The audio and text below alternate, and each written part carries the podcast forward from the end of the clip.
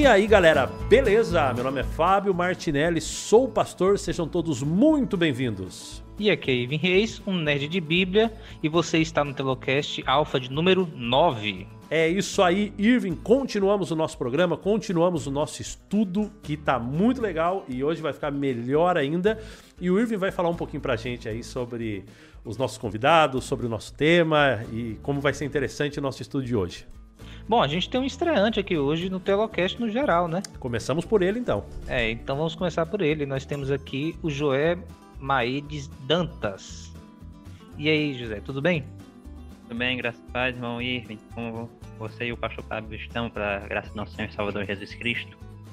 Amém, graças a Deus. Só bênção, só bênção. Seja bem-vindo aqui, Maede. A gente vai chamar você de Maede, tá? O negócio fica é. Assim, mais diferente. Cara, você, você é de onde? Você trabalha com o quê? Eu sou natural da cidade de Riacho dos Cavalos, interior do estado da Paraíba.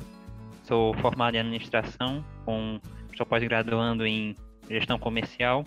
No momento me encontro desempregado, mas, graças a Deus, logo logo vai estar com a porta aberta.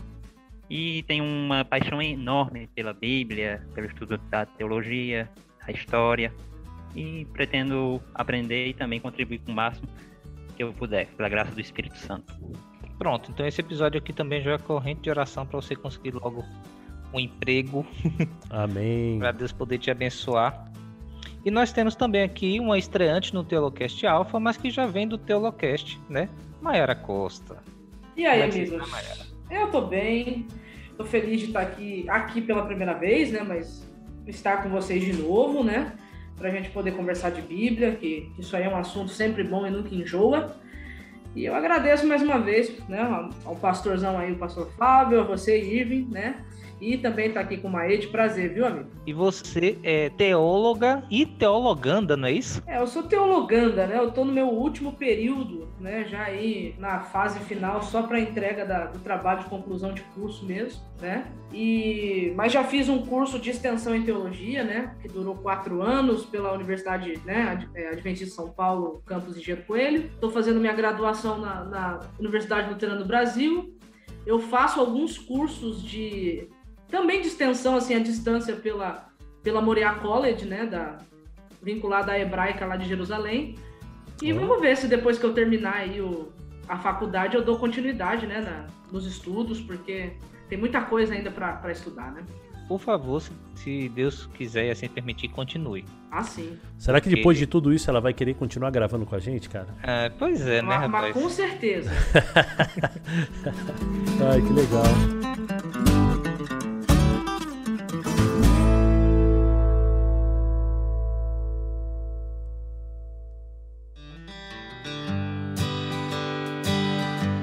Bom, o Irving, uh, hoje a gente tem um tema bem interessante, bem bacana também para conversar aí com o pessoal que é sobre o nosso Senhor Jesus Cristo. É, quem foi o nosso Senhor Jesus Cristo, esse Messias, esse Salvador. E a gente vai trabalhar esse conceito na Bíblia hebraica, né, no Antigo Testamento, e também no Novo Testamento, obviamente, que é onde nós recebemos aí a informação do seu nascimento, vida, morte e ressurreição. E eu acho que esse tema aqui vai ser bastante interessante. Eu, particularmente, ouvi pouca coisa sobre isso aí na internet, até procurando, não tem até muita coisa, assim, é, para um público mais leigo, né? Sim, sim. A, a, nossa intenção aqui é fazer com que você, ouvinte, que não tem nenhuma religião definida, você que é, a, que é agnóstico, você que não acredita em, em Jesus, por exemplo, você possa conhecê-lo e você também possa acreditar que ele é o Messias. Só que a gente não quer fazer isso de qualquer jeito, a gente quer fazer isso nos aprofundando no estudo. A gente quer mostrar argumentos para você que mostram que ele realmente é o Messias. Mas a gente vai fazer isso agora, no decorrer de todo esse episódio, né? E a gente quer que você termine não só com a pulga atrás da orelha dessa vez. A gente quer que você termine com um cachorro inteiro atrás da orelha, porque você realmente agora você vai, você vai ver que nós podemos ter uma certeza de que Jesus é o Messias. Por que, que os cristãos acreditam nisso? Você vai ver isso agora. Legal. Bom, para começar então, como sempre, aquela poderosa oração então. Quem que vai ser o escolhido para a oração de hoje, Irving? Vamos com a Mayara agora? Primeiras damas, né? Boa. Vamos orar então, amigos. É, Senhor Jesus, nós estamos na Sua presença mais uma vez para aprendermos mais a teu respeito na fonte que o Senhor mesmo nos confiou como sendo digna de confiança, que é a palavra, que é a Bíblia.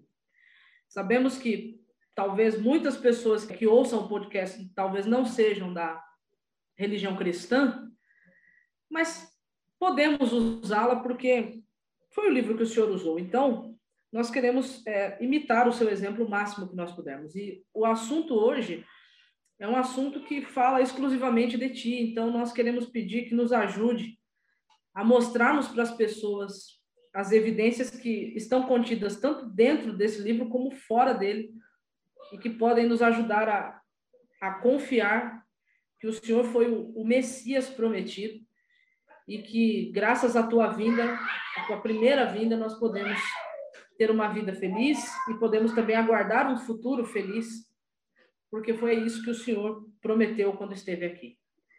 Então, nos ajuda agora a discorrer desse assunto, é o que nós te pedimos, em teu nome, Jesus, e agradecemos por essa oportunidade.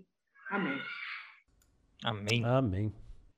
Bom, Fábio, nos últimos episódios a gente viu sobre a entrada do pecado no mundo, né? A gente conversou sobre é, uma expectativa, né, que Deus resolveria o problema do pecado.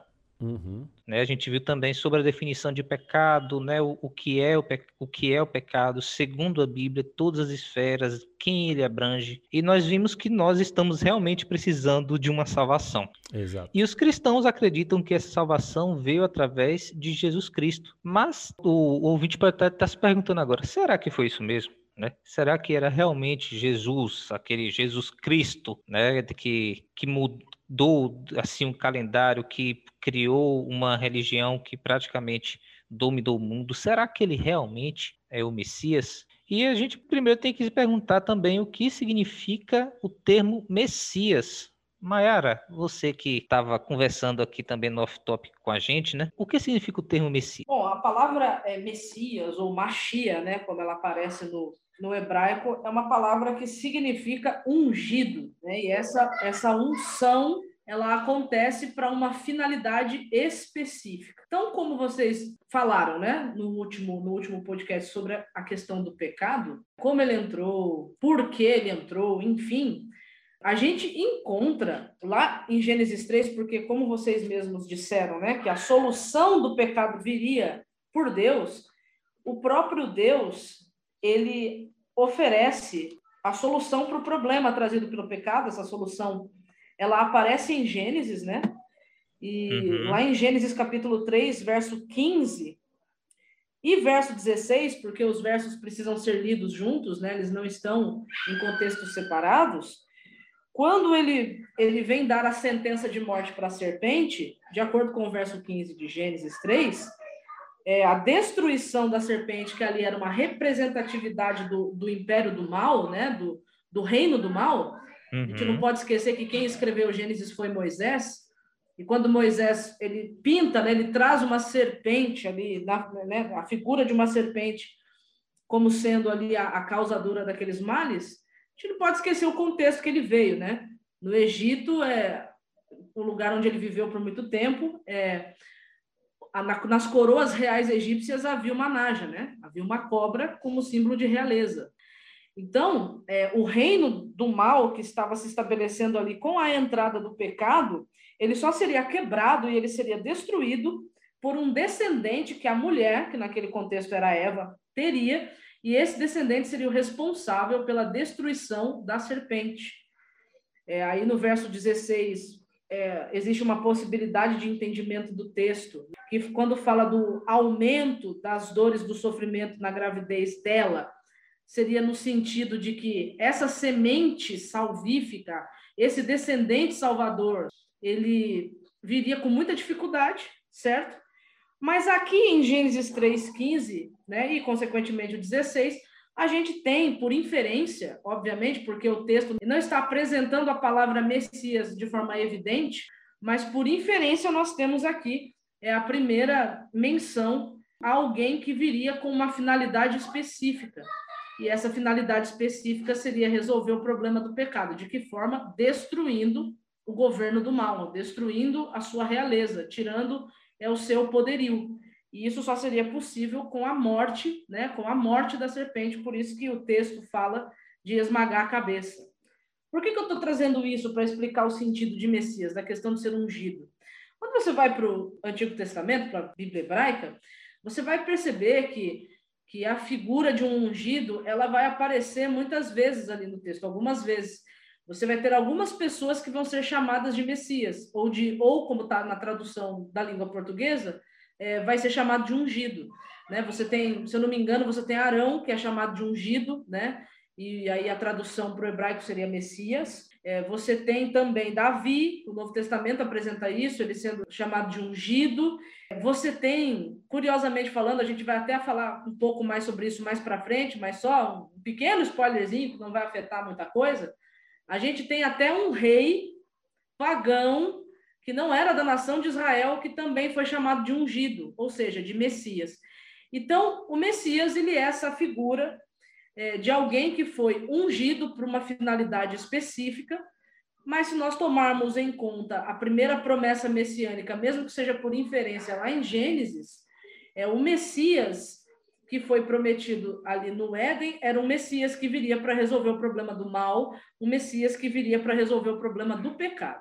E aí, quando a gente continua lendo as, as narrativas de Gênesis, principalmente, quando chegamos ali nas narrativas do, do, de Caim e depois ali na narrativa de Noé, a gente percebe que existe uma certa expectativa de que esse descendente, de que essa semente da salvação já começasse a se cumprir ali na vida é, deles. Né? Então, Messias ele, ele carrega é, esse sentido, né? É alguém que foi ungido. E aí a tradução grega para a palavra Machia é Cristo, né? Ah, então, então quer dizer que Jesus Cristo não é Cristo não é um sobrenome. Não, não é sobrenome, não, não é apelido. Cristo é, é uma função, né? Um título, né, é um que ele título, recebeu. Exatamente, é o Messias, é o correspondente grego para a palavra Machia, né, em hebraico. Porque grego também era língua, digamos, universal, né? Que a gente, como a gente tem o inglês hoje, no caso, na época de Jesus, era o grego. Sim, e na época de Jesus, é, eles usavam muito a, tra a, a, tradução grega do Antigo Testamento, que, que era Septuaginta. Hum. Então, isso também fazia parte ali das leituras deles, digamos assim. Legal, legal. Tá, mas os judeus esperavam um Messias desse jeito, né? como você falou, como é que eles esperavam esse Messias? Então, é, quando a gente vai lendo o Antigo Testamento, nós percebemos que, principalmente depois que o povo voltou do cativeiro na Babilônia, a expectativa messiânica ela mudou um pouquinho, porque o Messias, principalmente a partir ali do, dos momentos de cativeiro, né, vamos dizer assim, é, ele assumiu mais um posto é, militar, político-militar, digamos assim, do que é, o posto que foi, da, do que a promessa que havia sido dada lá no, no princípio da história da humanidade. Então, depois do cativeiro babilônico, a perspectiva de Messias para os judeus era mais um líder revolucionário político que viria para destronar o império que estava no poder mundial naquela época, é, do que necessariamente vir para resolver o problema do pecado, como havia sido prometido no começo. Claro, até porque no Antigo Testamento você tem é, o Messias como esse rei poderoso que vem para salvar e, e etc como você tem também aquele, aquele frágil, o servo sofredor. Então, você tem tanta profecia de que é um rei que entra num jumentinho, como aquele rei que vem nas nuvens dos céus. Então aí a grande pergunta que fica, né? Que tipo de Messias eles estavam esperando? Então eles faziam uma seleção bem, bem grande em relação a isso e acabavam deixando de lado aquele Messias mais fraco, aquele Messias mais humilde, e eles exaltavam mais aquele Messias forte que, vi, que teria que vir para libertar eles do cativeiro, etc né, que, era, que era, na verdade, o que eles estavam acostumados, né, como as ações de Deus. É, então, eu não culpo, assim, sinceramente, pessoalmente, eu não culpo muito os judeus de não terem entendido muito bem é, a vinda do Messias, porque realmente, quando você olha para o Antigo Testamento, você trabalha sempre numa questão de, de grandiosidade da nação israelita, da nação judaica. Né? Então, quando vem o rei, ele vem para poder libertar e etc. Né? Então, quando Jesus ele vem e ele começa a falar de uma libertação espiritual, de um reino que não, não vem de força, não vem de poderes, não vem de. mas começa no coração, de, numa transformação interior para eles existia uma dificuldade muito grande. Mas, obviamente, que isso daí tampouco é culpa de Deus. Isso daí é, é culpa deles não entender né, o Antigo Testamento, não poder entender as profecias em relação ao Messias quando se falava dessa humildade, desse servo sofredor, desse que teria que passar por tudo isso. E não conseguir entender. Coisa que também né, não é não é o fim do mundo no sentido, no sentido profético, porque a gente acaba entendendo melhor as profecias quando elas estão se cumprindo.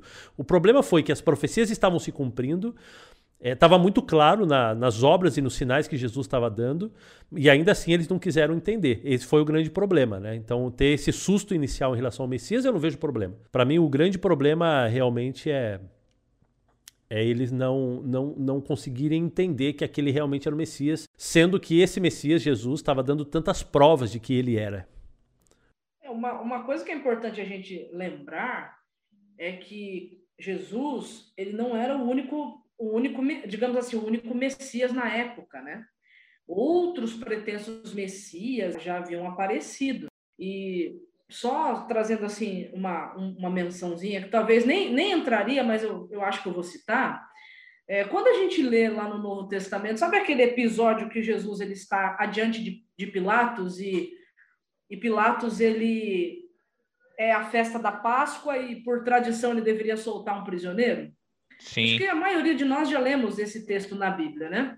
É, ou é... então que não, não leu já deve ter ouvido se tem algum filme. É, ou, ou viu, é, ou ouviu de alguma forma. Enfim, acho que essa história não é desconhecida, né? Uhum. É interessante que quando a gente lê essa narrativa, é, por exemplo, na nova tradução na linguagem de hoje, é, é muito interessante porque lá, quando ele traz Barrabás, e ele traz Jesus junto com Barrabás, e ele coloca os dois adiante do povo, uma coisa que eu já tinha estudado, já tinha ouvido também falar, né, nos estudos do, do, é, de contexto da época, é que Barrabás ele, ele era, ele podia ser considerado uma figura messiânica, porque ele era considerado um revolucionário, né? E você tinha alguns revolucionários naquela época, né? Você tinha ali os, elotes, por exemplo, né? Que eram aqueles que, que lutavam pela libertação de, de Jerusalém do poderio de Roma, né?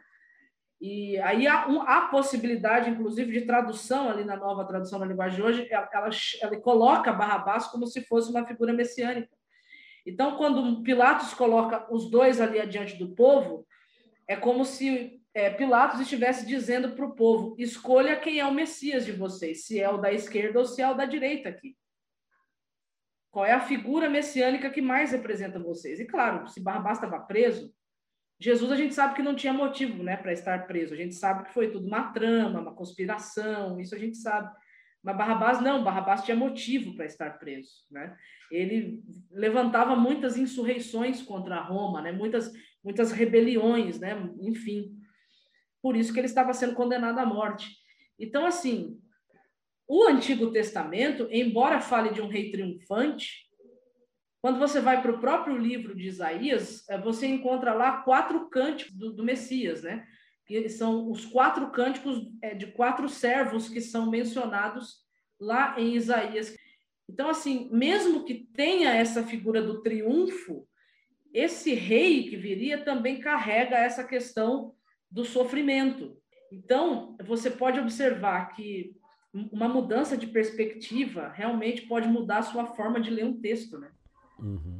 E isso é uma coisa que a gente precisa é, é atentar, porque, né, pastor? Eu não sei se o senhor concorda comigo, né? O, o senhor até mencionou a questão dele vir nas nuvens do céu. É interessante porque a gente já criou na nossa mente uma pintura de como vai ser isso. Criamos ou não criamos? Claro. Né? Aí eu fico pensando, já pensou se vem de um jeito diferente? Né? Já, já pensou? A gente sabe que vem pelas nuvens, só porque o texto fala, né? Esse que ele vem com as nuvens e todo olho verá. Mas, enfim, a gente já criou uma expectativa também. Então, eles também haviam criado expectativas. E é interessante que a nossa expectativa, geralmente, ela, ela é criada em cima das nossas maiores necessidades, né? Então, a maior necessidade deles era de alguém que libertasse eles de Roma, né? Só que a promessa do Messias na Bíblia, ela é muito maior do que unicamente libertar de um poder humano para entrar em outro poder humano. É, uhum. é, a promessa de uma libertação assim muito maior, né? De um problema muito mais profundo, né? Legal. Show de bola.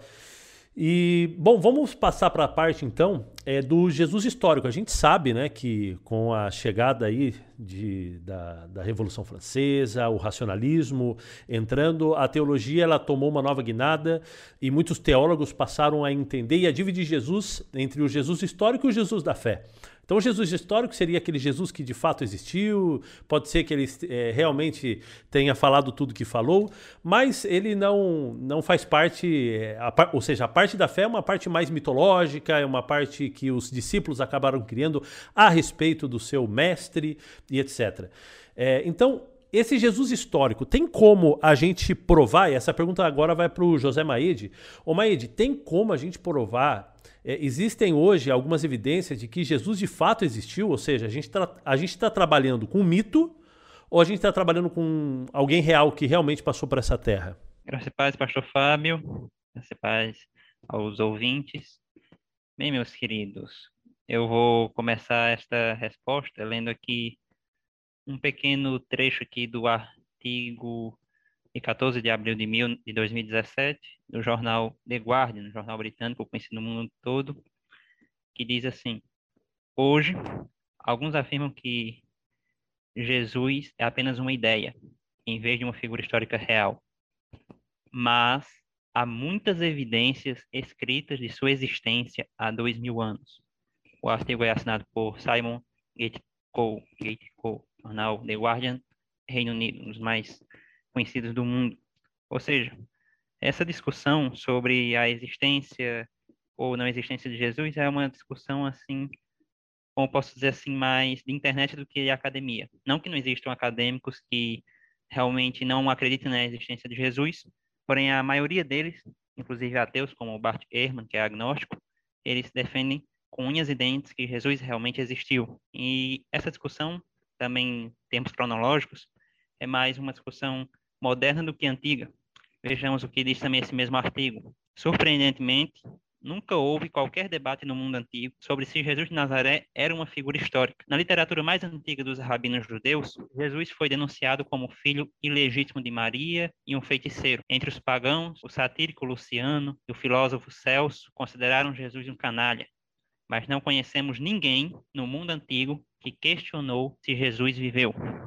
Ou seja, essa discussão sobre a existência de Jesus é algo recente e algo que diz mais respeito à internet do que à academia, visto que a maioria dos especialistas concordam com a existência histórica do Senhor Jesus Cristo. Mas com base em que eles concordam a esse respeito? Principalmente com base nos registros antigos, tanto do Antigo do Novo Testamento como de testemunhos extrabíblicos de escritores que viveram numa época próxima. A gente pode citar assim um exemplo de Flávio José, José em Antiguidades Judaicas, livro 18, capítulo 3, fala sobre Jesus de Nazaré surgindo e fazendo vários milagres. Hoje essa declaração é considerada uma interpolação por alguns, mas ela sempre se faz presente em todos as, as apógrafos, os apógrafos, os escritos, registros, existência de José. O que se duvida é a respeito da natureza da declaração, e P. Sanders, no seu livro The Historical Figure Jesus, a figura histórica de Jesus, 1993, eu uso a edição de 2017, ele fala que o fato de a declaração de José a respeito de Jesus, no livro 18, está localizada antes da, como eu posso dizer assim, da história de João Batista, que José também conta, demonstram que a citação realmente existiu. Ela pode ter sido modificada, ela pode ter sido mudada para dizer porque José era judeu. Então é possível que ele nunca tenha dito que Jesus era o Cristo, como está lá naquela citação, mas que ela existiu numa outra forma, que nós não sabemos qual, e isso ela existiu. José também volta a citar Jesus no livro 20, é, capítulo 9, é, parágrafo 1, no qual ele diz que o sumo sacerdote Ananos, ele aproveitando-se da morte do procônsul, do procônsul não, do procurador romano Pórcio Festo, que é citado inclusive no livro de Atos, e que o novo procurador ainda não havia chegado, ele então decide apresentar Tiago, irmão de Jesus chamado Cristo, para ser julgado e condenado por apedrejamento. Então, duas citações de José. Pouco tempo depois, no livro de número 15 de sua série Anais, capítulo 44, o historiador, escritor pagão, não era nem judeu nem era cristão, mas pagão, Públio Cornélio Tácito, fala que Nero, o imperador Nero, colocou a culpa do incêndio de Roma, ocorrida no ano 64, nos cristãos, cujo nome vinha de Cristo, um homem natural da Judéia que havia sido crucificado por Pôncio Pilatos, um dos procuradores romanos da Judéia. Ou seja, nessa, nessa, nessa citação aí já está confirmando tanto Pôncio Pilatos como procurador da Judéia, né, como governador da Judéia, como também o próprio Jesus Cristo. Né? Exatamente. Né? Então, está tá dando uma, um contexto histórico muito forte aí para a veracidade de que, de que um certo Jesus, né, que era chamado de Cristo, de Messias, realmente existiu naquela época na Judéia, quando Pôncio Pilatos era procurador. Exatamente. E o interessante. Deixa, deixa eu só fazer um comentário, gente. É que é, é interessante, porque você ouve é, quem faz essa distinção né, entre o Jesus, entre o Jesus, é, digamos, histórico, né, e o, e o Jesus da Bíblia, enfim. E aí você ouve, né, que Jesus foi um mito, né? Eu já ouvi tanta coisa, né? Eu, eu aprendo uma coisa com isso tudo, sabe? É, você não pode falsificar uma nota de sete reais. Porque uma nota de sete reais não existe. Uhum. Você pode criar uma nota de sete reais, mas falsificar não, né? Então, para ter tanta história, né, para ter tanta lenda em torno de Cristo, ele só pode ter sido real, porque não tem como, né, você é, criar tantas histórias, ou seja, é, tantas é, falsificações, falsificações em cima de algo que não existiu. Então, a própria, eu acho assim que uma das grandes evidências que a gente tem é, é justamente essas histórias que aparecem em relação a Cristo. É uma evidência da própria, é, da própria existência dele, né?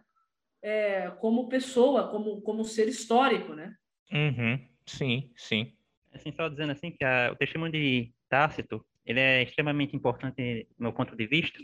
Você trata de uma pessoa que não tem um mínimo de carisma pelo cristianismo, ele era pagão.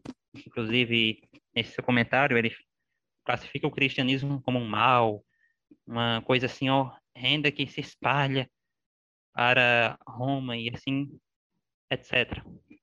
E Tácito também é importante porque mesmo ele escrevendo no início do segundo século, ele viveu entre meados do primeiro século e o início do segundo século. Ou seja, ele foi uma testemunha ocular do acontecimento em Roma no ano 64, que foi o grande incêndio de Roma.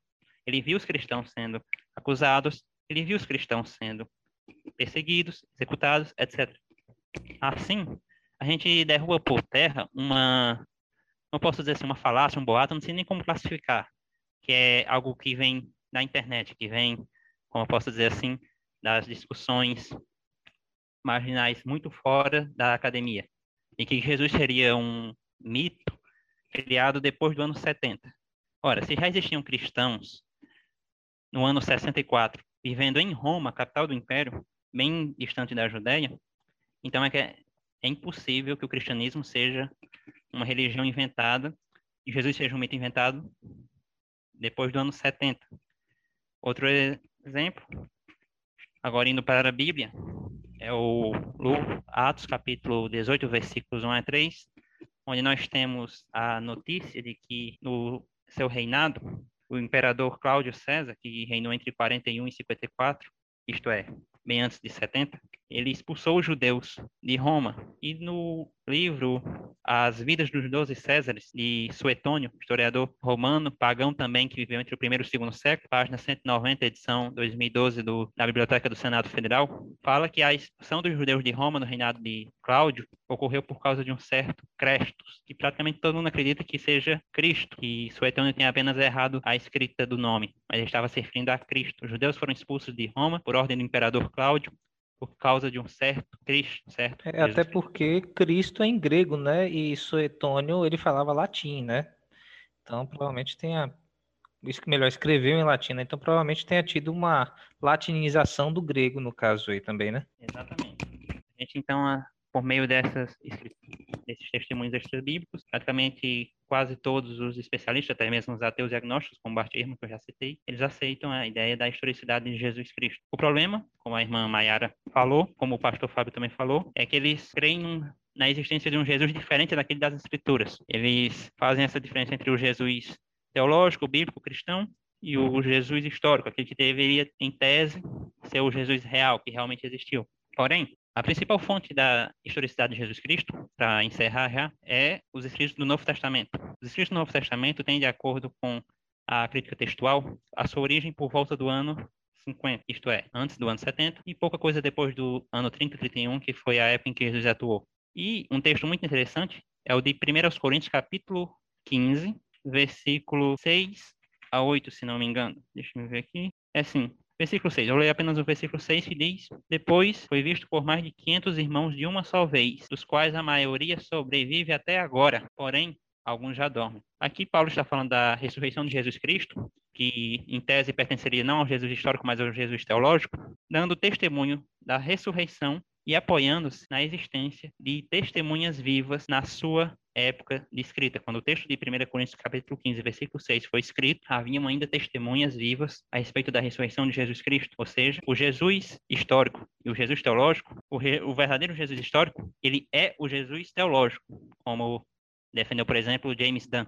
E ainda em cima desse, dessa questão né, da, do, do Jesus histórico e o Jesus teológico serem o mesmo, é, quando a gente vai para a questão de fonte de autoridade, né, quando a gente vai para as evidências históricas, né, para o método histórico, é, eu gosto muito de um livro do Josh, é, do Josh McDowell, que é o livro Mais que um Carpinteiro, e também tem um outro livro que se chama Evidências que Demandam Mais que um Veredito. Esse livro, esse segundo livro é muito, muito bom. Lá ele faz a seguinte comparativa, é, que os evangelhos como fonte de autoridade histórica, eles são, eles têm que ser aceitos, porque, por exemplo, é, você pega aí uma, uma carta de ou um escrito de algum filósofo grego famoso, né, da, da, da antiguidade. Você tem poucas é, cópias, né, de, por exemplo, de Aristóteles. Você tem poucas cópias. Platão mesmo. De Platão, né? É. É, inclusive você não tem nem dizem, né, os historiadores, que você não tem nem, nem, quase, você não tem quase evidências históricas da existência de alguns deles, né? Mas ninguém, ninguém questiona isso, a veracidade deles, né?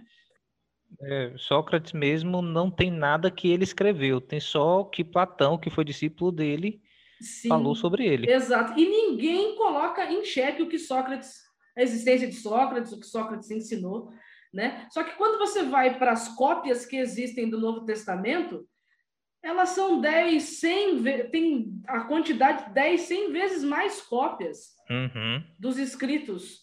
Exato, mais próximos, inclusive, né? Uhum. A gente conversou sobre isso no, no Telocast Alpha número 2. A gente Sim. falou sobre crítica textual, a gente citou isso também. O papeiro Highlands, que está guardado na universidade, na biblioteca da Universidade de Manchester, na Inglaterra, foi escrito entre 20 e 30 anos apenas após a morte do apóstolo João menos de 20 e 30 anos, algo realmente fantástico. Qual é outro documento que tem uma proximidade tão grande com o seu autor original? Só, é. só os modernos que tá, tá aqui, tá. tem circulação hoje, né? Antigo, eu tenho me referindo à literatura antiga. Sim, sim, mas assim, e, e se a gente for pensar que, que essas cópias, esses livros, eles iam se perdendo com o tempo, né? Que muitas bibliotecas foram queimadas, como a Biblioteca de Alexandria, ou por, por ataque de inimigos, de invasores, né? Não tinha internet na época, então não tinha como salvar na nuvem. Então, assim, muito material foi se perdendo com a história. P. Sanders fala nisso, que muito material pode ter se perdido na destruição de Jerusalém no ano 70 100%. Isso. E Sanders fala isso. E no próprio incêndio de Roma também. Sim. Porque também queimou diversos arquivos reais, imperiais, né, no caso. Queimou diversas coisas lá também. Então, é, é muito próximo o tanto, o, o, tanto de evidências né, de que nós temos sobre a historicidade de Jesus, que é maior até do que sobre a historicidade desses filósofos que Maria falou e até de Alexandre o Grande. Sim, que não existe, né? Evidência histórica. Só tem só de 300 anos depois da vida dele. Jesus é poucos, poucas décadas. Poucas décadas, isso. Então, por proximidade, os evangelhos teriam mais autoridade histórica do que muitos até mesmo dos escritos, né? Que existem filosóficos e ou até mesmo uhum. históricos por aí. Né? E a arqueologia, né? Exatamente. Além dessa parte da crítica textual, a própria arqueologia também comprova muita coisa que o Novo Testamento fala. Sim. Mas voltando aqui, nós vemos muita gente dizendo que Jesus ele era um agitador, né, um líder político, e por isso ele foi morto por Roma. Mas será que é isso mesmo? Então, né, a, a acusação foi feita, né? A gente sabe pelos evangelhos, pelo registro dos evangelhos, que, que dois dias antes, é, de acordo com Mateus, dois dias antes, né, é, de Jesus propriamente ser morto, né, estava acontecendo ali uma conspiração. A gente pode ler sobre essa conspiração ali a partir do, do do capítulo 21 ali de Mateus, 22 uhum, de Mateus, sim. a gente observa que uma conspiração estava sendo feita aí. Em João nós também vemos isso, né? Sim, e não havia... É, mas é, essa conspiração nada tem que ver com, com política, né? É, mas é aí que a gente se engana, né? Bom, pelo menos na visão de Jesus, né? Pelo menos não dos romanos, né? Era então, mais parte não, dos não dos romanos, mas por parte dos judeus, sim. Assim, eu, eu poderia dizer que a, a a morte de cruz, né, a morte de Jesus na cruz, pode ter sido uma união é, das seitas judaicas com Roma para que isso acontecesse? Sim, a gente pode, é, olhando assim, né, com esse olhar, a gente pode ter esse olhar, né, o olhar mais crítico, digamos. Porque tem uma coisa que acontece, está no Evangelho de Marcos, né? Quando a gente lê a partir do capítulo 11 de Marcos, e é legal quando você vai lendo nos quatro evangelhos como eles narraram é, os últimos momentos da a última semana, né, de Jesus. É legal ler o, o, o, todos os evangelhos juntos, né, para poder formar um, um quebra-cabeças, né? Quando a gente vai lendo ali a partir do, do, do capítulo 11 de Marcos, gente, acontece uma coisa ali que é muito interessante. É, você sabe, vocês sabem que o judaísmo da época de Cristo ali não era unificado, né? Ah, não era não? Não a gente tem o judaísmo e dentro do judaísmo você tinha seitas judaicas, né? Hum, então, era como se fosse o cristianismo hoje, né? Que Sim. tem diversas denominações. Exato, e... exato. Então e, isso e cada um lutava pelo poder também, né? Exato, exatamente. Então não é uma novidade o que a gente vê no cristianismo hoje, porque quando a gente fala de judaísmo a gente acha que o judaísmo na época de Cristo era unificado e não era unificado, né? Você tinha seitas lá dentro do judaísmo. Então você tinha os saduceus, né? Você tinha é, os fariseus, você tinha é, os essênios, embora nem todo mundo acredite na existência dos essênios, mas enfim, existem historiadores que acreditam e outros não, mas enfim, você vai encontrar falando sobre os essênios, principalmente no livro História dos Hebreus, né? Do, do Flávio José, você encontra lá falando sobre eles. Então, você tem os essênios, né? Você tinha os herodianos e você tinha os zelotes e tinha mais algumas outras que eram de menor expressividade. Essas eu poderia dizer que essas que eu citei seriam as principais. É interessante que essas seitas judaicas, se vocês observarem dentro do relato bíblico e do relato é, extra-bíblico, por exemplo, se você for para algum, para algum livro apócrifo, por exemplo, é, os, a história dos Macabeus, né? Que, que é um livro apócrifo que tem um valor assim histórico muito grande, é bom ler, porque ali tem informação histórica né, de, de, de qualidade. Você observa que essas seitas, elas não se davam muito, né? Elas não, não conviv... elas conviviam, mas elas não. Era cada um na sua, né? Cada um no seu quadrado, assim, né? Só que quando chega aqui em Marcos capítulo 11, a partir do capítulo 11, a gente observa um movimento interessante. É, na conspiração, é, Marcos ele vai dizer que três dessas seitas estão unidas para tentar matar Jesus. Eles se unem por um espaço por um momento, por um, por um propósito, que era matar Jesus. Então você tem ali é, os herodianos sendo mencionados, é, você tem os saduceus e você tem os fariseus. Uhum. Né? Macumunados juntos ali para poder a, a, dar um jeito de conseguir matar Cristo sem causar muito, muito alvoroço. É, o Fábio e o, e o Ronei Tavares têm um telocast, né, Fábio? Uhum. Número 19, sobre a religião de Jesus, ou seja, como que era o judaísmo, né, na época Sim. de Jesus, né? É, sobre essas diversas seitas do judaísmo. Tá bem legal esse telocast. É bem legal. O Quem, é quem puder, sensacional, né? O Rony é. É. maravilhoso. ouve, ouve aí, procura aí o telocast número 19.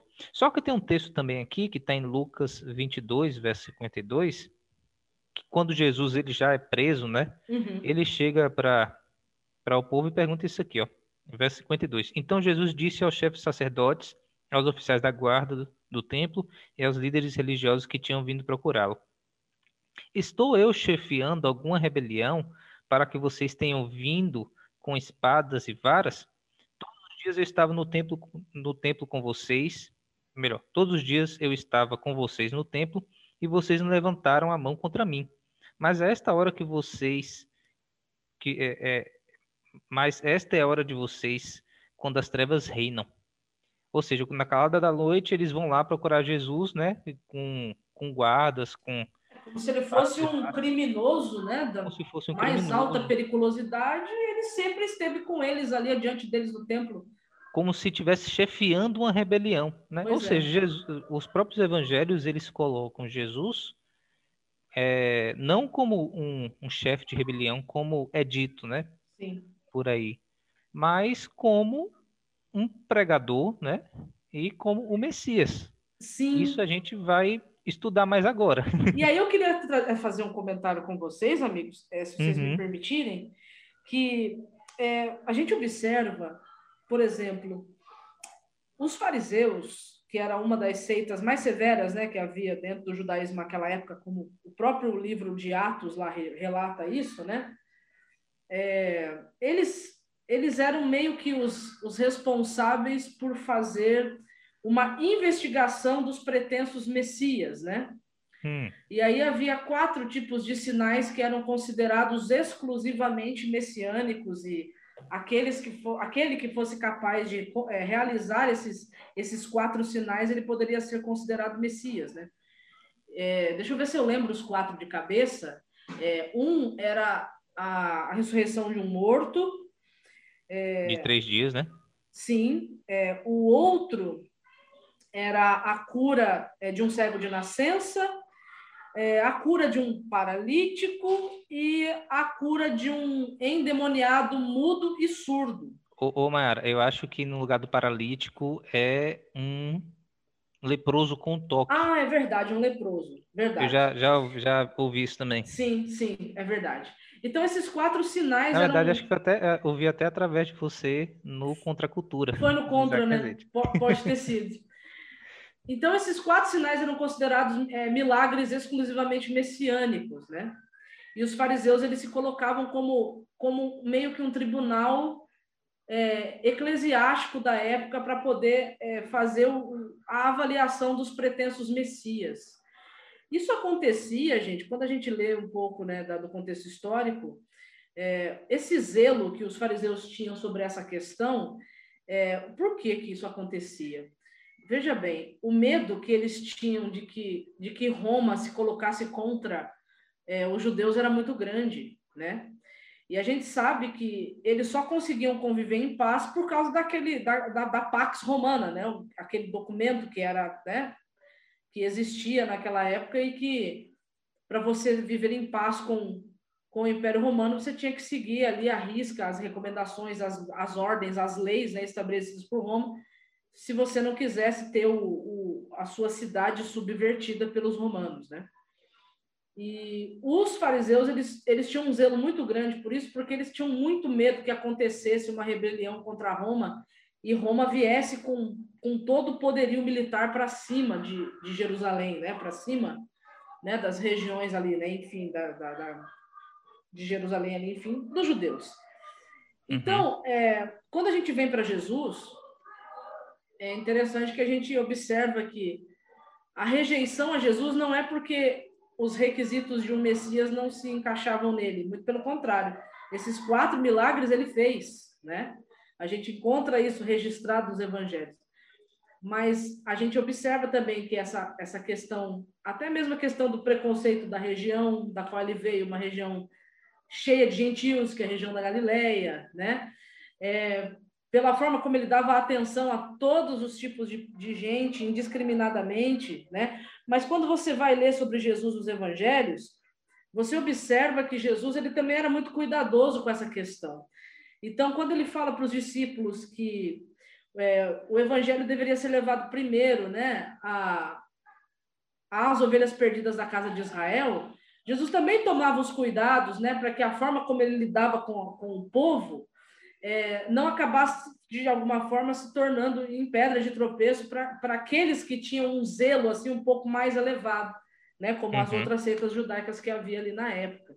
Então Sim. a gente observa que muita coisa envolveu a, a morte de Jesus, né?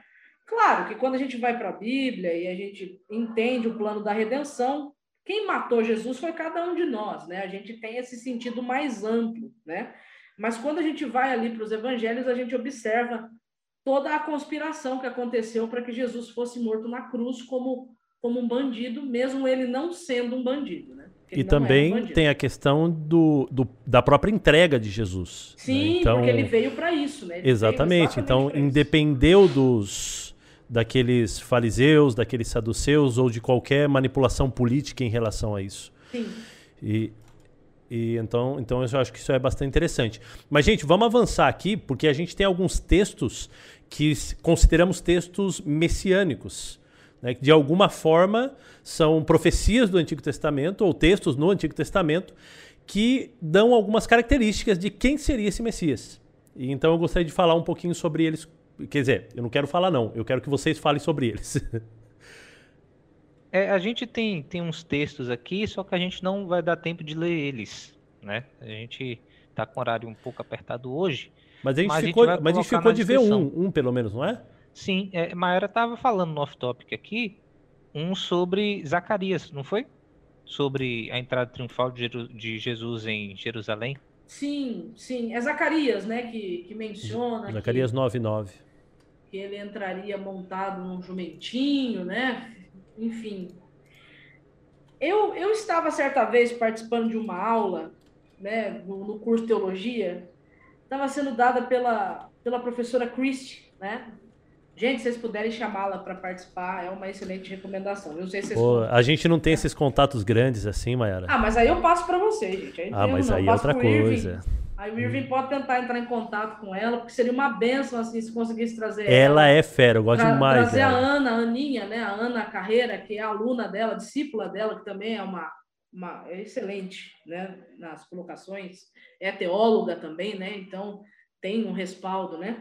É, eu estava assistindo uma aula é, dela, ela estava falando sobre sobre o Antigo Testamento, né, que é a, área de dentro do curso que ela fez ali de arqueologia, ela se ela foi para especialização em Antigo Testamento, né?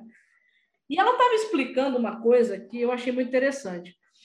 Ela fala assim que essa questão de Jesus ter, é, ter entrado da forma como estava descrito, né, em Zacarias, montado num jumentinho, não sei o quê, né?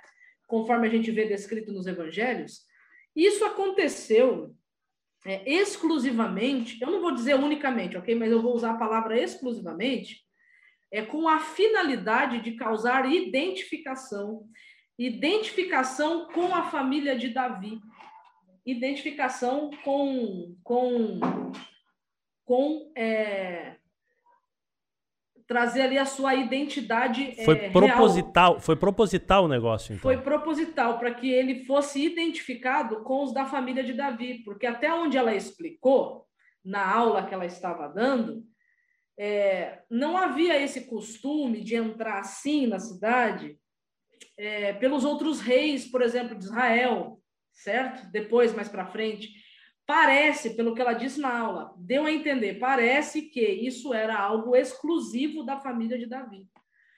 Então, ao Jesus entrar assim, era para mostrar que a descendência dele era real, que ele era da linhagem de Davi. Hum. A gente ouve, às vezes, algumas outras explicações, né, para esse texto. Sim. Que representava humildade, né, no caso dele também. Sim, mas aí é uma questão mais, assim, de aplicação, assim, né? Ela, uhum. ela foi mais para o sentido é, histórico-cultural, né? contextual histórico. É. Mas Legal. sim, também a questão da humildade, com certeza. Com certeza. Mas é, Jesus ele faz a entrada triunfal dele em Jerusalém, né? Tá, tá no Evangelho de segundo Lucas, no capítulo 19, 20, de 28 a 35, é, entrando em um jumentinho. Na verdade, todos, todos os evangelhos falam sobre isso, né? Falam sobre a entrada triunfal dele em um jumento, né? Reforçando justamente essa essa importância, né? Como a Mara estava falando. Mas eu acho o relato de Lucas mais interessante porque uhum. ele, ele dá os detalhes de como isso aconteceu. Sim. Jesus falou assim, o ouvinte pode ler depois. Jesus falou assim, ó, você vai ali, aí você vai achar um jumento. Você pega o jumento. Quando, quando perguntarem por que, que você está pegando esse jumentinho, melhor, esse jumentinho, né, que é, nunca tinha sido montado, um jumentinho novo, que estava do lado da mãe, foi dando os detalhes, né, foi dando os detalhes. Quando perguntarem por quê, você diz que foi o senhor que mandou e a pessoa vai deixar. Se fosse eu, se eu, se eu visse alguém pegando o meu, o meu animal dessa forma, ia dar um tapão na cara. Ainda mais que o jumento era como se fosse um carro, né? É, exatamente. não, é que, não é que nem hoje, né? Pega, exato, pegando um carro ou. O jumento seria mais um saveiro, né? Alguma coisa assim. Eu é, acho, um animal eu, de carga, né? Eu é. acho que o jumento seria mais uma moto, vai. Mas pegando assim o animal e, você fala, ó, o, o, o, senhor, o senhor ordenou aqui. A pessoa, ah, então tá bom. Ah, pode pegar. Aí, Vou pegar. E, Jesus, e acontece justamente aquilo que Jesus falou. Algo surpreendente para a época, né? Então, assim, pode falar, Med. Não, então, assim, é algo que, que reforça a, a, a onisciência, né, de, de Jesus, ele conhecer as pessoas e saber também é, o que estava acontecendo, o que iria acontecer antes mesmo dessas coisas terem a menor noção de acontecimento. E só aproveitando o ensejo, que essa entrada triunfal de Jesus em Jerusalém é muitas vezes posta em dúvida pelos céticos, pelos críticos, como um professor da Universidade Federal do Rio de Janeiro, que deu uma entrevista à BBC Brasil na Páscoa desse ano, esqueci o nome dele, nome um pouco diferente, não deu para memorizar, mas ele falando que essa cena não teria acontecido porque os romanos teriam caído em cima com tudo se visse aquela multidão aclamando Jesus. Acontece que essas dúvidas, essas críticas, muitas vezes são, como eu posso dizer assim, fundamentadas mais em, como eu posso dizer, suposições, achismos, do que na realidade histórica. Nós, tomando o texto bíblico como um documento histórico autêntico, relevante e verídico, nós podemos, então, sabermos que os romanos, eles não estavam praticamente quase nem aí para Cristo, pelo fato de que quem vai prender Cristo, lá em Lucas capítulo 22, versículo 52, são os, os anciãos, os principais sacerdotes e os guardas de quê? Da legião? Não, do templo. Uhum. Ou seja, é mais uma, como posso dizer assim, uma iniciativa judaica do que de Roma, do que romana. É claro que os romanos quem executam, mas é mais uma iniciativa judaica. Cristo, assim, parece que não está presente no radar, na lista negra de Roma. De certo modo, a gente percebe como o evangelho, assim, ele é maravilhoso, de modo que ele age em contextos que parece aos nossos olhos do século 21 impossível de acontecer, mas pela graça de Deus ocorre de forma esplendorosa e magnífica. Amém? Mas assim, o ouvinte deve estar tá imaginando assim, tá, mas o que é que isso prova que Jesus é o Messias? Porque pode ser uma história que foi colocada lá, foi adicionada, ou se realmente, se realmente aconteceu, né, qual que é a sobrenaturalidade disso? E tam também tem outras coisas, como por exemplo, o nascimento virginal de Jesus, né? É, Isaías diz que a, a, uma virgem daria luz ao Messias. E a gente acredita, os textos estão aí também para quem quiser ver, que Jesus nasceu de uma virgem, né? No caso, Maria. Ele, ele nasceria em Belém, como diz Miqueias. Jesus nasceu em Belém. ele moraria em Nazaré, como diz Isaías. Né? Esse, esse texto de Isaías é até interessante porque Isaías faz um trocadilho é, da palavra tronco, que, que, que, tem uma sonoridade parecida com Nazaré, né, se eu não me engano, e, e diz que viria de um tronco, né? No caso, Nazaré, a, a, a palavra Nazaré também é tronco. É, seria descendente de Davi, como o mesmo texto diz, né? E a gente vê que Jesus era descendente de Davi também, como Mayra estava dizendo, e que e na morte dele nenhum dos seus ossos seria quebrado, né? Você tá, em você tá alusão... falando, Irving, é, desculpa, mas você estava falando em questão da, do significado das palavras, né? Hum. Certa vez eu estava estudando sobre isso no curso que eu estava fazendo, e é interessante que uma, uma das possibilidades de, de tradução, de entendimento da palavra, se eu não me engano, da palavra é, Belém, né, que é, a gente... Também é o é lugar que, que diz que Jesus nasceria, né? Sim. Que, no caso, que o Messias nasceria em Belém, né? Viria Isso. de Belém.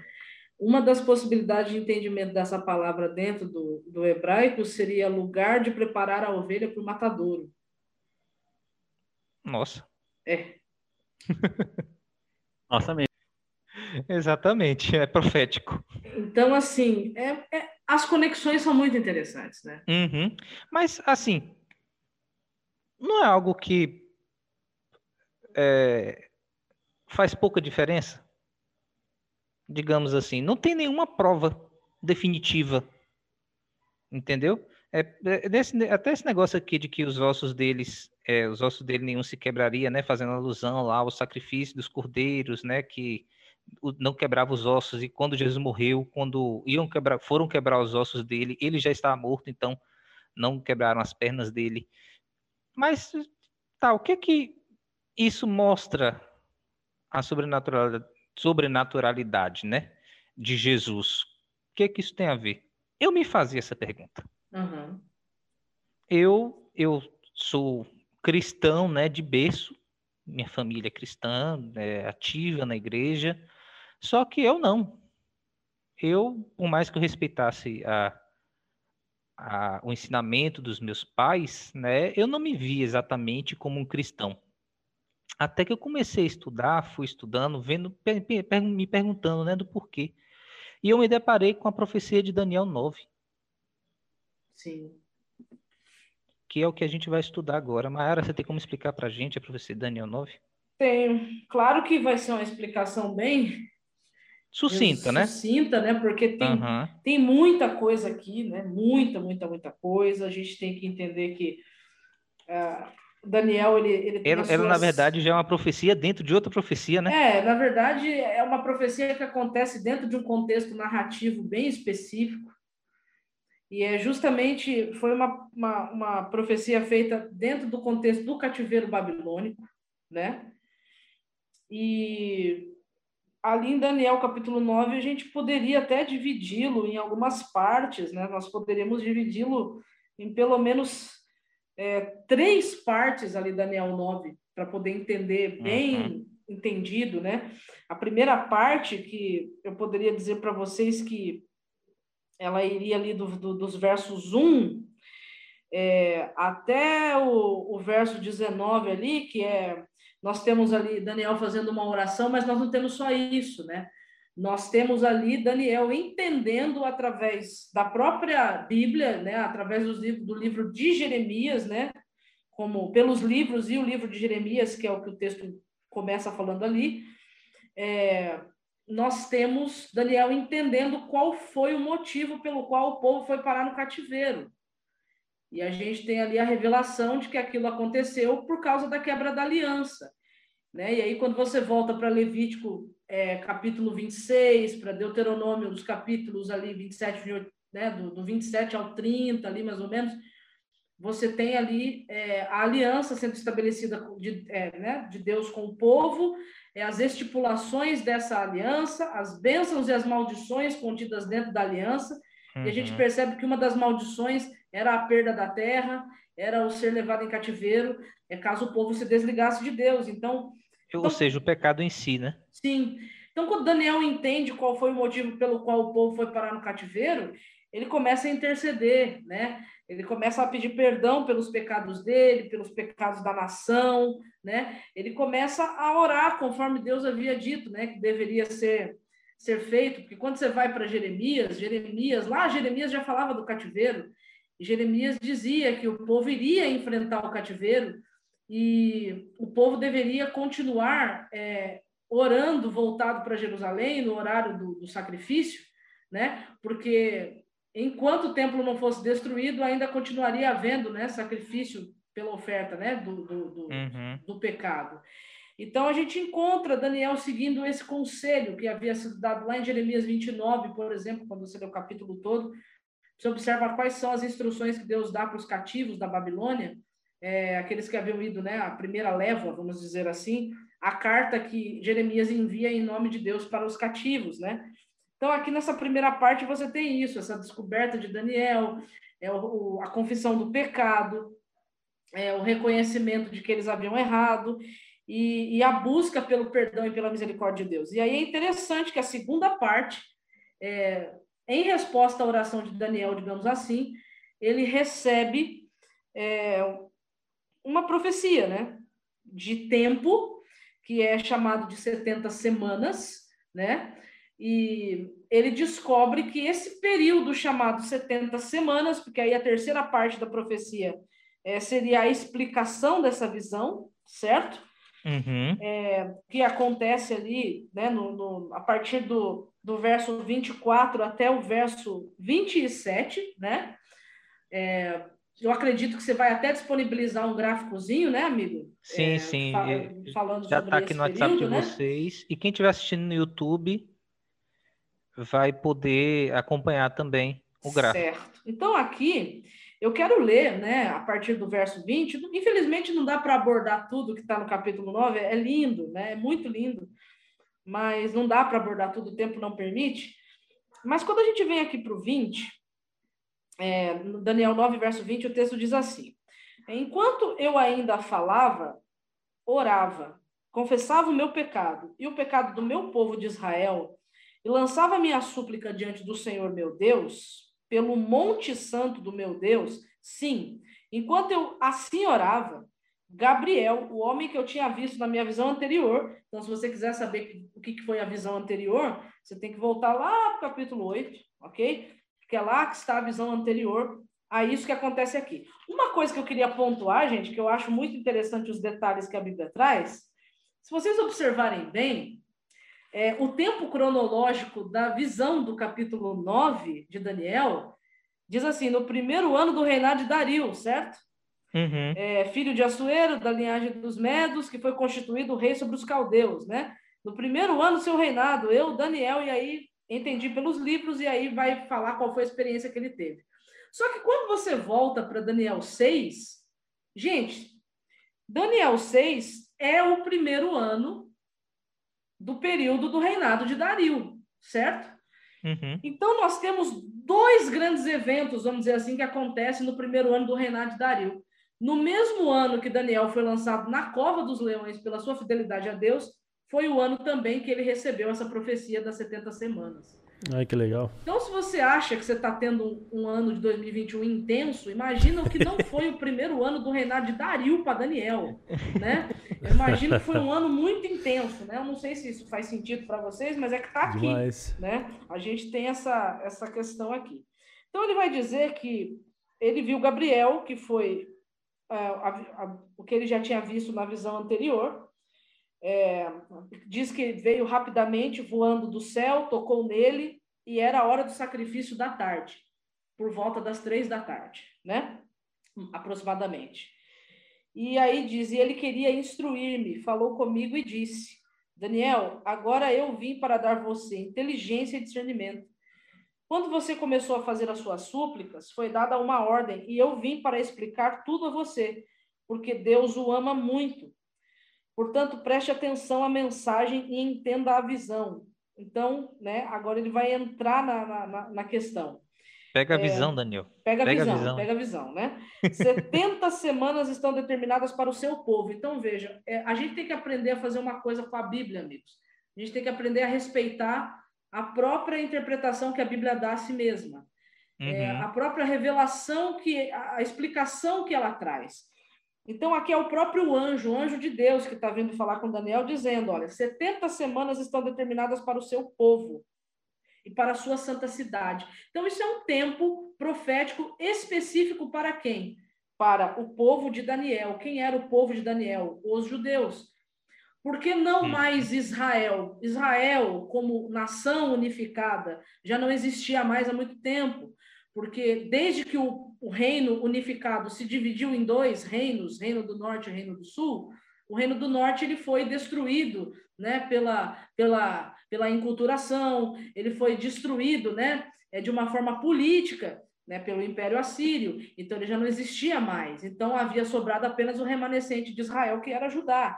Então, agora falando a respeito de Judá, que foi o que remanesceu né, do povo que Deus havia chamado em Abraão, o anjo vai dizer: 70 semanas estão determinadas para o seu povo e para a sua santa cidade. A santa cidade aqui é Jerusalém. Mas o que, que iria acontecer nesse período de 70 semanas? Né? O 70 texto... semanas é, é o quê? 40, 490 dias, mais de um ano, então, no caso.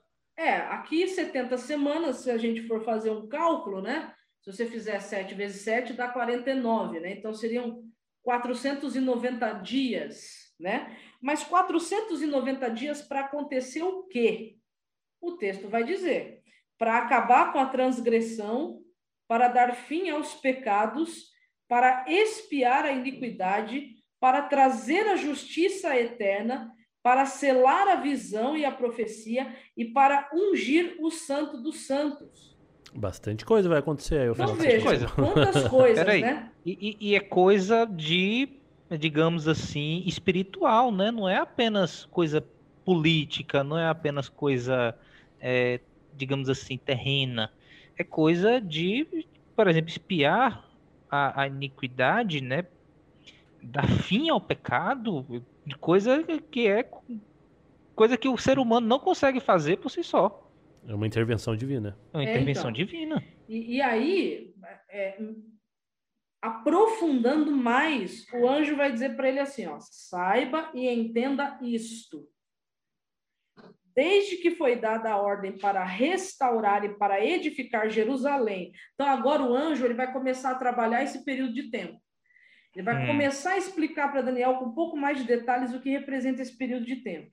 Então ele diz: saiba e entenda isso. Desde que foi dada a ordem para restaurar e para edificar Jerusalém, até a vinda do ungido, olha a palavra ungido aí. Se a gente for para o Antigo uhum. Testamento, vai ser a palavra Messias.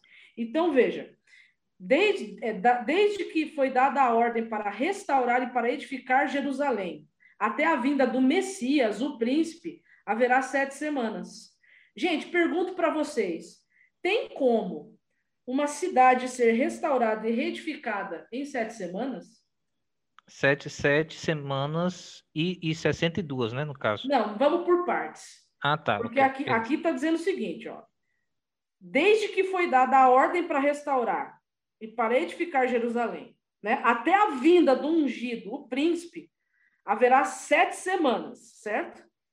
Então, saída da ordem para restaurar e edificar Jerusalém, né? Ele está trabalhando um período de tempo aqui, certo? Ele vai trabalhar as 70 semanas em três períodos de. Ele vai dividir em três períodos: sete semanas, 62 semanas, certo? Que é o que aparece uhum. aqui, e depois, no final, sete semanas de novo. Então, uma esse... semana, no caso, para poder completar. Isso. É, isso, uma semana. Então, você tem você tem o período das 70 semanas dividido em três partes: sete semanas, 62 semanas e uma semana, certo? Uhum. Que é o que o texto diz. Então, o que, que ele vai explicar para Daniel? Veja, as ruas e as muralhas serão reconstruídas, mas será um tempo de muita angústia. Para a gente poder entender isso, tem que voltar no Antigo Testamento, lá em 2 Reis, 2 Crônicas, para a gente poder ter noção de como foi esse período de reconstrução da cidade de Jerusalém pós-cativeiro babilônico, certo? Aí ele vai dizer o seguinte, ó, depois das 62 semanas, o ungido será morto, o Messias será morto e não terá nada. Aí ele diz: o povo de um príncipe que há de vir destruirá a cidade e o santuário. O seu fim virá como uma inundação. Até o fim haverá guerra e desolações foram determinadas. Aí no 27, ele volta a falar do Messias, porque ele diz assim: ele fará firme aliança com muitos por uma semana. Só que na metade dessa última semana, ele fará cessar o sacrifício e a oferta de cereais. E sobre as asas das abominações virá aquele que causa desolação, até que a destruição que está, determinada seja derramada sobre ele. Você não vai entender isso aqui se você não voltar uns, uns capítulos antes, lá para Daniel capítulo 7, ok? Mas o que nós temos aqui de informação é o seguinte: o tempo da que a cidade seria reconstruída, restaurada e edificada seria num período de sete semanas, certo? Sim, sim. Pergunto para vocês, amigos, em sete semanas você consegue reconstruir uma cidade em ruínas? No Brasil, com certeza não. No Brasil, Porque com minha filha certeza ia, não, ia né? ser tanto, ia ser tanto superfaturamento aí para poder, para poder Mas fazer e, e essa naquela obra aí. época? Não. Não. Então é claro que esse período de sete semanas ele não é literal, ele é simbólico. Então, quanto tempo demorou de fato para que Jerusalém fosse restaurada e edificada? Não demorou apenas 40, é, sete semanas, se você fizer vezes sete, né? Não demorou 49 dias literais. Então, você tem que fazer a conversão desses dias para um período um pouco maior. E um período um pouco maior do que dias seriam anos. É porque na Bíblia também tem esse indício, né, de que as profe- nas profecias o, o dia, na verdade, equivale a ano. Exato. Então, foram apocalíptica. 49 anos. Eles também tinham semanas de anos, né? Os judeus que Você tem semanas de dias, você tem semanas semana é semana dia e semana ano. Aqui em Daniel capítulo 9, as semanas são de anos, né? Aí, gente, eu recomendo para vocês, vocês lerem o livro é, O Segredo de Daniel, né? É um livro muito bom que vai explicar isso para vocês. É, tem um outro livro que é da Unaspress chamado Interpretação Bíblica, que lá também explica direitinho essa distinção entre a semana literal de dias e a semana simbólica de anos. Eu certo? terminei Os Segredos há uns dois meses, muito bom mesmo. Sim. Então, veja, em sete semanas, que é a primeira parte da profecia das 70 semanas, Jerusalém seria reedificada e reconstruída. E depois do término dessa restauração e dessa reedificação, passariam 62 semanas e o Messias viria. Seria ungido o Santo dos Santos, ou seja, Peraí, peraí. Então, você está dizendo que tem uma profecia que diz quando que o Messias viria sim, de forma matemática, de forma matemática. de forma que não dá para dar uma margem de interpretação de que ah, nenhum osso dele foi quebrado, que não tem como a gente saber, ou se o, o nascimento dele foi virginal, que não tem como a gente saber mesmo. Mas tem algo que teria como conferir nos livros de história. Sim, Algo que seria um, um, um fato é, indiscutível. Sim. Nós temos aqui uma profecia de tempo que a história comprova o seu, o seu cumprimento. E nessa profecia de tempo, você tem aí aproximadamente é, o tempo, você pode ter por inferência o tempo do seu nascimento, o tempo da sua unção, e a unção aí é entendido pelo seu batismo. Aí Lucas, no capítulo 3, vai dizer que ele é batizado aproximadamente com 30 anos de idade é, no 15º ano do, do, no 15º ano do, do, do reinado de Tibério César. O 15º ano do reinado de Tibério César acontece no ano 27 da nossa era. É, você tem aí nessa profecia o período que ele seria morto, Porque na metade da semana é, seria é, Certo, finalizado, seria, né? O, Seria aqui, como diz o texto bíblico, ele seria cessado o sacrifício e a oferta de cereais. De que forma? É, no Messias, nós teríamos a plenitude dos sacrifícios que eram realizados no Antigo Testamento. Então, nele haveria a plenitude do cumprimento daquilo que havia sido dado através do, do, de todo o simbolismo, de todo o ritual do santuário. e, e é coisa histórica É, Jesus, ele é, morreu no ano 31. Sim. Você, provavelmente, se a gente pegar um livro de história, vai estar dizendo lá que, se a gente for pegar um mais detalhista, de que ele morreu no ano 31. Sim. Acho que até na Wikipédia tem. Sim, você pode jogar no Google, né? Você. você E você, você fala sobre a data da morte de Jesus sendo entre 29 ou 31. Sim, É, que, é, e que, é, o- Sanders. que é o tempo aproximado. Só que se a gente pega a- que o 15 ano de Tibério César, como diz Lucas, caiu no ano 27, ele morre no 18º ano do período de Tibério. O 18º ano são três anos depois, então, né, 28, 9, 30, ali 30, no final, na viradinha ali de, do, do 30 para o 31, porque o calendário é, o calendário judaico era, é um pouquinho diferente do nosso na questão da virada de, de dias, de meses, né? É, e, e a gente tem que lembrar também que o, o calendário, quando ele foi feito, né, ele errou, no caso, o, o, o ano que Jesus nasceu. É, porque é, contaram errado, né? A gente acha que Jesus nasceu no ano zero. Primeiro que nem, ano zero Não, nem existe. Nem existe ano zero, né? Dionísio Exíguo foi o autor do calendário.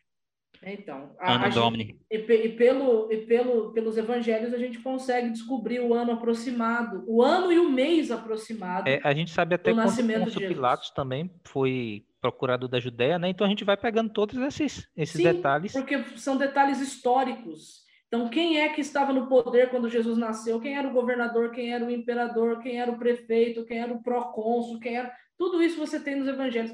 É, o, ó, uma informação que passa por alto quando a gente lê, quando Lucas fala do, do turno que Zacarias estava, de qual turno que pertencia a Zacarias, pai de João Batista, Jesus, né? É, que era parente ali de Jesus. Parente, na verdade. é. Parente. o turno que ele estava oficiando no santuário. Gente, você, pelo Antigo Testamento, você consegue descobrir o mês aproximado que Jesus nasceu. O dia não dá, mas o mês e o ano dá para chegar. E isso tudo já estava anunciado ou pré-anunciado em Daniel, capítulo 9. Daniel vivendo seis, sete séculos antes disso acontecer. É, então, no final do, dessas, dessas 70 semanas, também nós temos a morte de Estevão, né? E o evangelho agora ele passa a ser pregado não apenas para os judeus, né? Mas passa a ser pregado para todo mundo, né? De, pra, não importa a nação, não importa a etnia, não importa é, a religião, o evangelho começa a ser pregado para todo mundo. Então, assim, foi uma coisa que eu, quando descobri isso, quando eu tinha o quê? uns 18 anos, minha cabeça explodiu. E eu não sei se quando vocês estudaram essa profecia, vocês também tiveram a mesma sensação que quando, é, quando eu descobri isso, eu falei, agora eu não tenho porquê não ser cristão. Irving, no livro 5 de sua coletânea Histórias, é, o historiador Tácito, pagão, pagão, fala que os judeus estavam esperando o Messias, os judeus do primeiro século, estavam esperando o Messias para a sua época. Com base em quê? Lá no Talmud, Megillah 3a, diz que o capítulo 9 de Daniel não deve ser lido, porque lá revela a data que o Messias deveria aparecer. Uhum. Caramba, né? E é isso que você está falando é do Talmud, né? Talmud, os próprios judeus. Quando você vai para escritores pagãos, né? Para escritores não judeus, deixa eu trocar o termo, para escritores não judeus, historiadores, né? Não judeus, como Tácito e Suetônio, por exemplo, você descobre que, eh, falando em relação ao, a- ao nascimento de um Messias, eles estavam esperando algo também acontecer por volta do primeiro século ali. Uhum. Você Sim, encontra sim, isso falar cunhado nas moedas da época, vinda dos, dos dominadores do mundo que viriam ali do, do, do- Da Judeia. da Judeia, né? que se levantariam da Judeia os dominadores do mundo. Quando você tem, dois anos depois do nascimento de Jesus, é, magos vindos do Oriente, provavelmente da Pérsia, Uhum. então você descobre que o mundo da época de, de Jesus, da vinda do Messias, já estavam esperando que algo assim acontecesse. Aí quando vê, aparece Jesus cumpre não apenas o tempo, né, melhor, não apenas as profecias que diriam que o Messias o, o que o Messias faria, e ele cumpre também o tempo. Ele morre no ano que estava profeticamente dizendo que o Messias deveria morrer, porque o texto diz que o Messias morre. Eu fico, fico surpreso com disso. O próprio texto de, de, de Daniel diz que o, o, o Messias será morto. Existem algumas vertentes do judaísmo que falam em dois Messias. O Ben Yosef, o Ben Efraim, filho de José, o filho de Efraim, que deveria ser morto, que deveria ser um mártir, espiar com seu sangue. Interessante. É, mas ele não, não cumpre o tempo, né? Não, falando assim sobre a questão do Messias ser morto. No judaísmo, existe algumas ah, sim, é, interpretam que é existe dois Messias, um que deveria ser morto, que deveria ser mártir, espiar, fazer expiação com seu sangue. É isso que eu estou dizendo. Então, então, então, aqui em Daniel 9, a gente tem um período de tempo de 490 anos que são antecipados a Daniel. Por que, que essa informação para Daniel era importante? Porque eles estavam esperando a libertação, né? Ô, Mayara, outro detalhe interessante sobre Daniel também, que ele viveu aproximadamente no ano 600 Sim. antes de Cristo. Antes de Cristo. Sim. Então, 600 anos antes de Cristo nascer, já estava profetizado de que o Messias viria justamente na época que Jesus nasceu. Exatamente. E, e quando você vai para o capítulo seguinte de Daniel, você tem a vinda de um Messias na época de Daniel. E esse Messias é Ciro. Você encontra Ciro sendo chamado de o ungido ou o Messias em Isaías 45. Uhum. Então ele contempla a vinda de um Messias que traria, seria o responsável, digamos assim, entre aspas, né? Deus através dele libertaria o povo do cativeiro mas o recado que Deus deu para Daniel foi: esse, depois dele, virá o Messias dos Messias, o Messias prometido desde o Éden. E Ciro, por mais que ele tenha feito um decreto dizendo para os judeus voltar para Jerusalém, ele não mandou reconstruir a cidade, não mandou reconstruir os muros, não mandou reconstruir o, as, a, as ruas da cidade, ele mandou ele, que eles voltassem, se eu não me engano, também mandou um dinheiro para reconstruir o templo, não foi? Foi. Só Mas que... quem, quem dá realmente o aval para que eles possam voltar a ser uma colônia, uhum.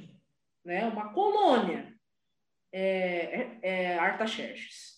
Né? Artaxerxes né? então, no ano 457. Houveram decretos, né? pelo menos três, só que o terceiro é o que devolve eles não uma independência, porque a gente sabe que depois disso eles nunca mais foram independentes, né? Sempre tinha um alguém do reino vigente ali para poder ser o rei deles, mas dá, digamos assim, uma certa uma liberdade um pouquinho maior. Isso só aconteceu com Artaxerxes. Que legal. Então, em resumo, assim, se de repente nosso ouvinte não entendeu muita coisa, é porque, porque muita, realmente é complexo. Né? Não, foi muito bem explicado, só que existe um background muito mais grande, muito maior, né? Em relação a, a, a, a tudo isso que a gente quer falar. Mas, em resumo, como a gente poderia resumir tudo isso? A gente poderia falar assim: olha, tem uma profecia no Antigo Testamento que, bem estudada, chega de uma maneira muito exata a uma data pontual na história onde nasceria Jesus e, de fato, ele nasceu exatamente nesse momento. E, hein, Fábio? E olha só que esse bem estudado não quer dizer que fez contorcionismo hermenêutico, né? Uhum. A gente não, não, distorceu nenhuma palavra Na verdade, aqui. Tá, a gente só não. leu o texto mesmo. A gente só leu e aplicou ele à história. Né? A gente só pegou. Ó, o que, que a Bíblia está querendo dizer aqui? O que, que o livro de história diz? O livro de história diz o que a Bíblia está tá dizendo e não é uma coisa que está narrando um acontecimento depois que ele aconteceu, não, está narrando 600 anos antes dele acontecer. É, é, demais. É demais. É demais. Por isso que no começo eu falei que era para ficar um cachorro atrás da orelha do nosso ouvinte, porque a gente não está falando aqui de é, ah, não sei, não sei quem fez tal coisa, né? Ou é, Jesus morreu numa cruz. Não. Está falando que o Messias vai vir daqui a 600 anos, o Messias vai morrer pelo povo. Então, meu amigo, não é algo assim que a gente apenas procura acreditar simplesmente por acreditar. Não, a gente tem uma razão muito séria para isso. A gente tem uma razão muito lógica para isso. Porque a probabilidade de todas essas profecias se cumprirem já é algo grande. Mais ainda, torna-se matematicamente impossível, né? estatisticamente impossível, probabilisticamente impossível, uma profecia de tempo, né, dada 600 anos antes, dizendo quando que o Messias viria e o que ele iria fazer. E é tudo isso cumprido em Jesus Cristo. Então, é algo que, assim, foi como eu falei, quando eu descobri isso, eu falei, não tenho mais razão para não ser cristão. Legal. Se é para ser cristão, a hora é agora. Show de bola. Tá muito claro. Não, isso aí é muito legal. Eu acho um testemunho desse igual do Irving assim muito bacana, porque eu acho legal porque eu mesmo eu cresci muito na eu cresci na igreja. O Irving eu acho que também, né? A família sim, sua sempre sim. foi adventista, né? E eu nunca tive uma experiência, porque para mim sempre tudo foi muito claro, sabe? Eu nunca fui um cara muito da dúvida, muito de, de, de, de fazer. Ainda que eu tive, né? Tive meus momentos aí, mas é, nunca tive assim essa experiência tão bacana igual ele teve assim. E, e, eu acho que essa experiência é uma experiência que o nosso ouvinte também pode ter, principalmente você é uma pessoa cética, não, isso não é ruim, não é ruim ser cético, não é ruim buscar evidências, uhum. mas se você é um tipo de pessoa dessa, a Bíblia é para você, né? Então você vai encontrar evidências ali também. Uhum. Isso nosso ouvinte talvez seja cristão também, só que não tinha certeza, né, da fé que professava. Agora é, agora é a hora de ter certeza. Agora é hora de você olhar para trás e falar: rapaz, eu tenho que mudar a minha vida porque eu não tenho desculpa para não crer. A partir desse momento, se você procura desculpa, você está procurando desculpa. Ela não está vindo até você. Você está indo atrás dela. Então, o que a gente quer é, passar para vocês hoje é justamente essa certeza de que Jesus Cristo é o Messias. A gente vai colocar também outros outros é, documentos aí, outros links para vocês se aprofundarem, mas tem um texto que está em Isaías 53, a gente vai apenas passar por cima dele, até porque a Maiara também já gravou um podcast no Contra Cultura, o 252, com o Isaac Rezende e a Vanédia, né, que também já apareceram por aqui sobre esse texto, então a gente vai falar ele mais por cima. Uhum. Mas nós vemos nele que o Messias ele seria rejeitado pelo seu povo. Ele seria morto é, sendo inocente, sendo justo. Né? Não justo apenas do, da, é, daquilo que ele estava sendo acusado, mas de todo o pecado do mundo. Né? Ou melhor, de, de que ele não teria pecado nenhum que ele é, faria isso de bom grado, né? E também que ele morreria pelos pecados do povo. A Mayara tem mais alguma coisa a dizer desse, desse texto também, Mayara, de Isaías 53? É, então, e aí em Isaías 53 a gente vai, vai encontrando outras coisas que, que o Messias faria, a forma como seria a sua entrega, vai mostrar que, que nele a gente encontra o pleno cumprimento é, do ser humano que deveria ser a imagem e semelhança de Deus, é nele que vai uhum. se concretizar isso, porque Isaías vai mostrar que, mesmo Deus escolhendo é, é, Adão no começo, Adão falhou, depois escolhendo um povo, esse povo falha, mas ele, Deus, não falha, e aí ele vem em figura humana para ele mesmo poder cumprir isso e, e dar o exemplo, né? Uhum. Então a gente encontra é, a gente tem que, na verdade, o Antigo Testamento ele tem que ser lido como um todo, né? Para a gente uhum. poder uhum. entender depois, lá no Novo Testamento, como isso foi se cumprindo e foi se concretizando na, na vida, no ministério e na obra de Cristo, né?